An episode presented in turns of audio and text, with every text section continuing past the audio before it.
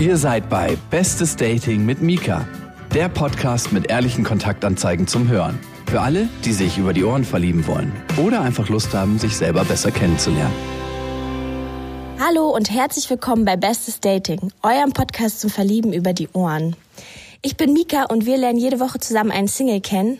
Und wenn der Single euch gefällt, dann schreibt ihm doch einfach eine E-Mail. Das ist so, als würden wir zusammen in eine Bar gehen und Leute kennenlernen, ohne dass ihr dafür eine Bar gehen müsst und Leute kennenlernen müsst oder eine Hose anziehen müsst. Also schreibt mir sehr gern, falls ihr auch Teil von Bestes Dating werden wollt. Ich freue mich sehr auf eure Nachrichten. Diese Woche lernen wir Malte kennen. Malte ist 33, aus Berlin und von Berufswegen recht viel unter Menschen. Ansonsten kann er nach eigener Aussage sehr gut tanzen und kochen und ist auf der Suche nach einer ernsten Beziehung mit einer coolen, selbstbewussten Frau in Berlin. Aber hören wir doch einfach direkt mal rein und starten wir doch einfach mal direkt mit den richtig leichten Fragen, mit den seichten, in seichten Gewässern. Ja, du hast ja gerade schon deine Ex-Freundin angesprochen. Welche Ex-Freundin berührt dich denn noch am meisten? Oder welche Ex-Freundin hat es dir so richtig gegeben? Das war vor vier Jahren, glaube ich, ja. Ich glaube, das war so die erste Frau, wo ich halt richtig gute Sexualität mit Freundschaft sozusagen verbinden konnte. Und ich habe es einfach nicht so ganz gecheckt und habe sie halt irgendwie anderthalb, ja noch länger, zwei Jahre halt hingehalten. War so, nö, ich will eine offene Beziehung. Und dann ist natürlich, ihr kennt das ja wahrscheinlich auch alle, irgendwann kippt das. Und dann will die andere Person und dann, ja, ich kann ja nicht alle Details nennen oder will ich ja auch nicht, aber äh, war dann ein ganz großes Drama. Ich war mir halt nicht so ganz sicher, ob sie wirklich die richtige ist und wollte einfach noch Erfahrung sammeln. Ich bin so allgemein ein bisschen der Spätzünder gewesen, also auch Beziehungserfahrung und so. Ich war halt einfach immer recht schüchtern eigentlich. Okay, und ja. wann hast du es abgelegt? Weil ich meine, jetzt bist du ja offensichtlich kein schüchterner Typ. Doch, ich bin immer noch schüchtern. Auch wenn ich viel quatsche gerade, auch wenn ich in der Bar arbeite. Ich kann problemlos mit Leuten interagieren, wenn es halt rational und so läuft. Sobald aber Emotionen bei mir am Spiele sind, äh, dann schalte ich ab. Und vor allem, wenn ich halt mich in jemand vergucke, dann fällt es mir sehr schwer meistens verhalte ich mich dann eher wie so ein Zweiklässler und zeigt ihr so die kalte Schulter. Was richtig gut ist, wenn ja, du die Person noch nicht immer. kennst. Nee, und ähm, ja, deswegen war ich halt auch froh, dass es dann irgendwie zu der Zeit lief, als ich mit der vor vier Jahren noch länger zusammen war und dachte, dann nutze ich das mal aus, so auf ihre Kosten muss ich zurück. Und dann sagen. irgendwann hast du dich selbst dabei erwischt, wie du genau. weinend durch die Straßen liefst und ja. ihren Namen in dein Tagebuch geschrieben hast und gar nicht übertrieben, nein. Ich weiß ganz genau, was du durchmachst. es war auf jeden Fall eine bittere Zeit, ja. Ich meine, ich glaube, jeder von uns war mal in der Position und man ist jedes Mal wieder hm. geschockt, dass man schon wieder so überrascht wird von der Welle der Trauer und der Furchtbarkeit und das ist echt krass. Ich finde, es nimmt ab zum Glück. Also ich finde, das war so ein bisschen wie, wie geht dieses eine Lied? Was ist Sheryl Crow oder so? First cut is the deepest? Ja. First cut is the deepest. Genau. Und das finde ich halt wirklich so. Also seitdem habe ich jetzt zwei kürzere Beziehungen gehabt. Tat auch weh, aber ich habe, sag ich mal, erkannt, was es ist und ich weiß, dass man da wieder rauskommt. So. Und diese Zuversicht zu haben, okay, jetzt geht's einem scheiße, jetzt musst du da durch, du weißt, welche Mechanismen eintreten, aber berappel dich nochmal und so weiter, das ist wichtig. Wie lange bist du jetzt schon Single in sich? Ja, gute Frage. Knapp ein Jahr. Ja. Okay, und wann warst du das letzte Mal so richtig verliebt? Also was war so eine Frau, die dich richtig aus den Socken gehauen hat? Das war im letzten Oktober. Das war eine Israeli, die war hier zu Besuch einfach mit einer Freundin. Die hat es auch drauf angelegt irgendwie. Ich war in meiner Bar, tatsächlich privat. Und sie hat es halt drauf angelegt. Das war irgendwie vorletzter Tag ihrer Reise und ich glaube, sie hatte bis dahin noch keinen Erfolg, vor allem nicht bei den Berliner Boys, die halt alle ne, relativ schwierig sein sollen, sagen die, die ausländischen Mädels. Echt, das sagen die ausländischen ja, Mädels? Ja, ja, die sagen, die deutschen Jungs so drehen immer den Kopf weg oder sind ganz verschüchtert und so. Was? Die sind halt, sag ich mal, guck dir mal einen Italiener oder einen Spanier oder was weiß ich an. Die sind halt viel offensiver. Ja, das stimmt, das stimmt. Ich glaube, das ist einfach nur der Unterschied. Ja, okay. Auf der anderen Seite, wie gesagt, ich habe gerade eine Freundin, die ist in Stockholm und die sagt, dass die Schweden noch viel schwieriger sind. Deswegen, das ich glaube, es ist alles, je nördlicher du gehst, desto ja, dem Klischee entsprechen. Ja, absolut. Ich, mein, ich, ich habe ja fünf Jahre in Norwegen gelebt, so ich kann das bestätigen. Ja, Die echt? sind, die sind noch introvertierter und die schlagen noch mehr über die Stränge, wenn sie Alkohol trinken. Deswegen braucht er den Alkohol so sehr. Genau. Also A, weil es natürlich dunkel ist, sechs Monate im Jahr und B, klar, weil die halt wirklich auch nochmal ganz anders ich, Witzigerweise hat meine Freundin erzählt, dass in Schweden die sich lockern mit Alkohol natürlich und mit Spielen. Also die spielen halt super viel. Also so Mitsommer und so. Das ist halt wirklich, dann spielen die quasi Ringelpiez mit Anfassen oder Okay, wie das krass. heißt. Und ja, super viel Gesellschaftsspiele und so, um sich irgendwie aufzulockern. Ich habe eher so einen anderen Typ. Was ist denn dein Typ? Eher, eher das Gegenteil. Also petit, dunkelhaarig. So. Haut kann egal sein. So. Aber die Haarfarbe, also ich habe einfach festgestellt, überwiegend stehe ich halt auf so petit, dunkle Haare. So. Okay. Also Spanierin, keine Ahnung, aber auch die Israeli zum Beispiel, die hat mich, wo du mich gefragt hast, die hat mich halt komplett aus den Socken gehauen. So. Mhm. Aber die hat dich nur äußerlich aus den Socken gehauen? Nee, auch oder? charakterlich. Du hast mich ja schon gefragt, so, ob ich da verknallt war. Auch wir haben uns nur zwei Tage gesehen, aber haben uns dann noch irgendwie so Wochen, Monate drauf halt so Nachrichten und sexy Pics und you know. Uh, sexy Pics. Mhm. Ich habe ja festgestellt, dass ich noch nie einen Dickpic bekommen habe. Hat sie auch nicht bekommen. Ich finde, das ist irgendwie so obszön. Was? Das ist mein Aufruf an alle Hörer. Ich möchte irgendwann auch mal einen Dickpic kriegen.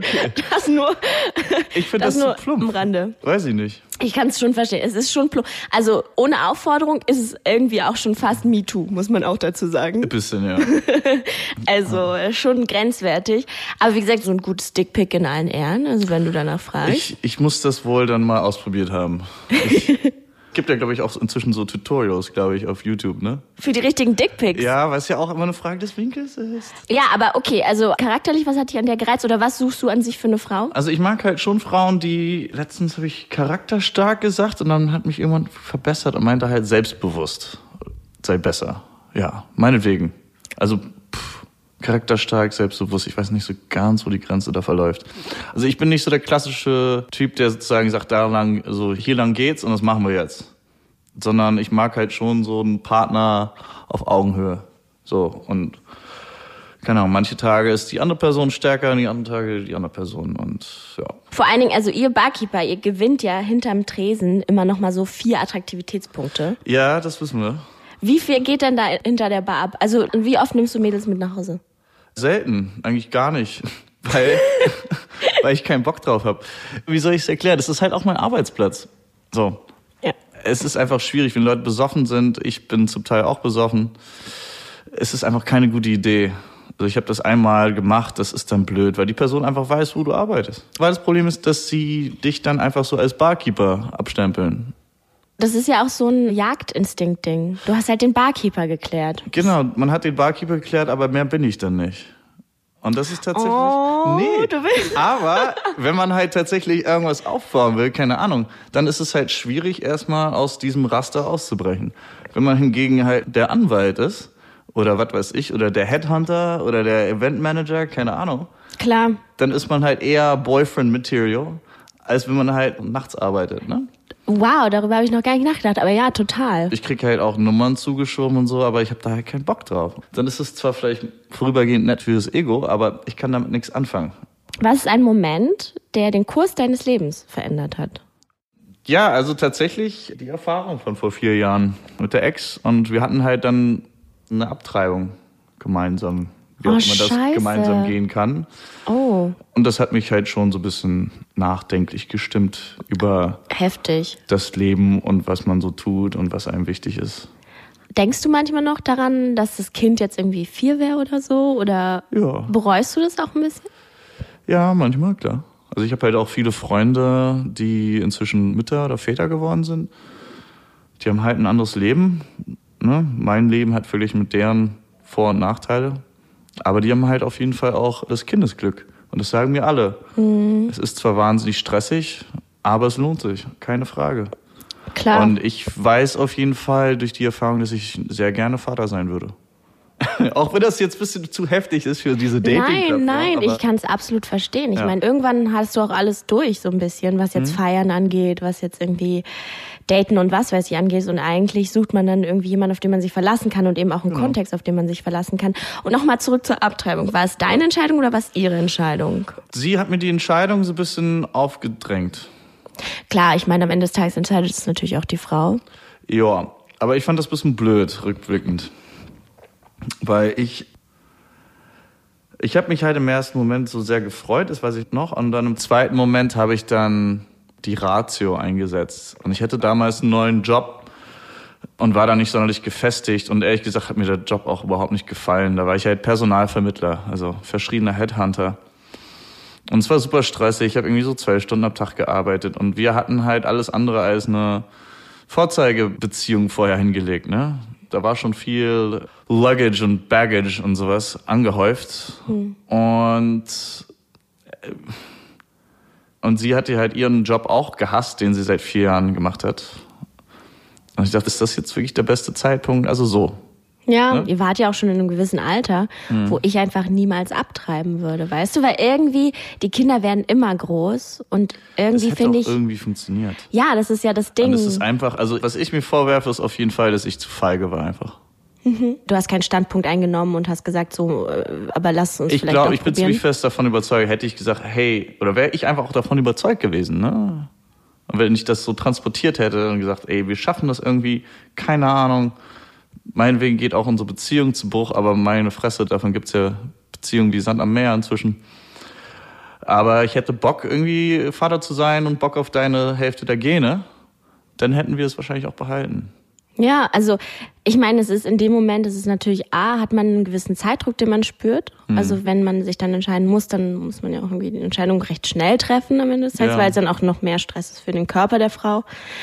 Und dann ist es einfach so eine Riesenentscheidung, die. Man versteht das auch nicht. Das sagen meine, meine Kumpel ist ja auch so. Du weißt eigentlich, nächste Woche wirst du Vater. Und auch wenn das Kind da ist, du verstehst es einfach nicht. Du verstehst nicht diese Tragweite ja, absolut. dieses Ereignisses. Und irgendwann ist es dann an dir vorbeigezogen. Also, ne, spätestens wenn die mit 18 ausziehen. Oh, Halleluja. genau, also vielleicht auch nochmal so zu Beziehungsfragen an sich. Was bist du für ein Beziehungstyp? Brauchst du irgendwie viel Freiraum? Bist du sehr unabhängigkeitsliebend oder? Also ich mag es sehr gerne, ähm, unabhängig zu sein und ähm, wie soll ich das sagen? Ich mag es auf jeden Fall, ich habe es ja bereits erwähnt, ich mag das, wenn die andere Person auch einen eigenen Kopf hat. Also ich finde, das, das äh, bedingt es dann auch. Mhm. Also wenn sie dann sagt, äh, hier, ich gehe zu einer Ausstellung mit meinen Freunden, kannst du mitkommen, brauchst du nicht. Und umgekehrt würde ich das auch handhaben.